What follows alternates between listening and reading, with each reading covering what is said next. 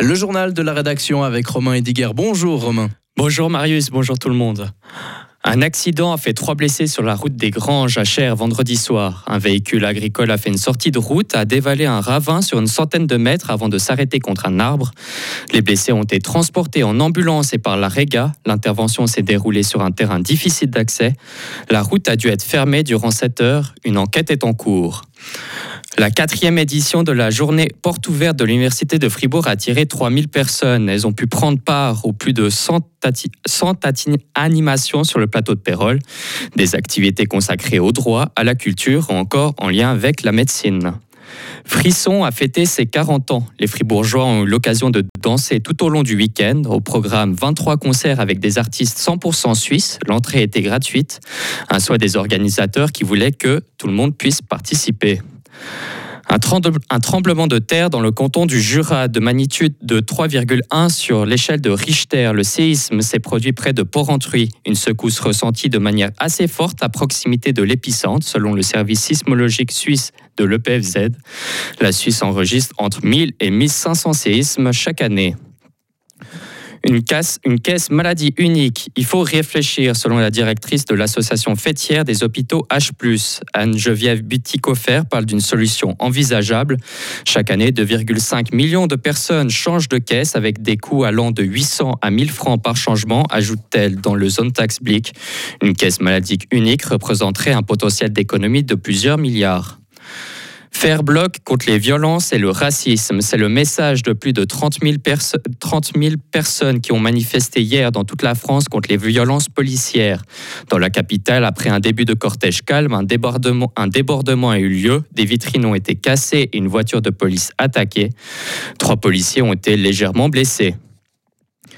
Trois 3800 morts en Libye, c'est le dernier bilan annoncé par le gouvernement hier en fin de journée. Le pays a été frappé par des inondations il y a il y a à peu près deux semaines. Tous les corps n'ont pas encore été retrouvés. Le ministère de la Santé souligne que le nombre de morts devrait encore augmenter chaque jour.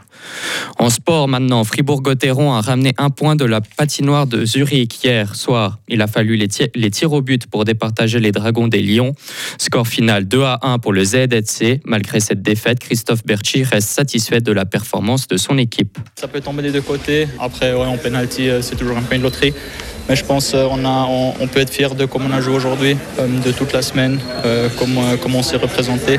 Après oui, ça pourrait tomber de notre côté aussi en prolongation, en powerplay. Dido, il a deux, trois bonnes occasions. Ça, tape la, bout du canne du gardien ça rentre, on, est plus content, mais ouais, on a, on a perdu, mais je pense quand même on a, on a très bien joué, on a, on a fait un match très solide ce soir et puis on peut être content.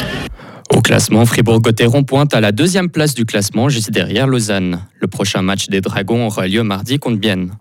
En football, le FC Bull enchaîne sur une troisième victoire consécutive. À domicile, les Gruériens se sont imposés hier soir 5 à 4 face au M21 du FC Bâle.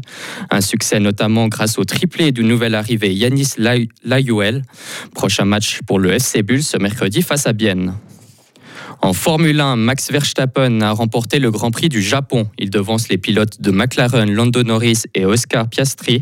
C'est la 13e victoire en 16 courses disputées cette saison pour le pilote de Red Bull. Le prochain Grand Prix aura lieu le 8 octobre à Doha.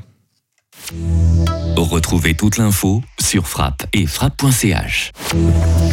La météo avec l'IRT Automobile, votre partenaire Mercedes-Benz à Payerne, là pour vous depuis 1983. En ce dimanche bien ensoleillé, on aura quand même quelques bancs de stratus pas exclus sur le plateau, mais le risque devrait être limité avec un fort redout en montagne. Niveau température minimum de 6 degrés, maximum de 20. Le mercure va descendre jusqu'à 5 dans la nuit prochaine avant de remonter à 20 degrés. Et pour ce début de semaine, eh bien bonne nouvelle, le temps s'annonce très ensoleillé avec par contre quelques bandes grisailles possibles sur le plateau le matin, mais qui devraient se dissiper assez rapidement.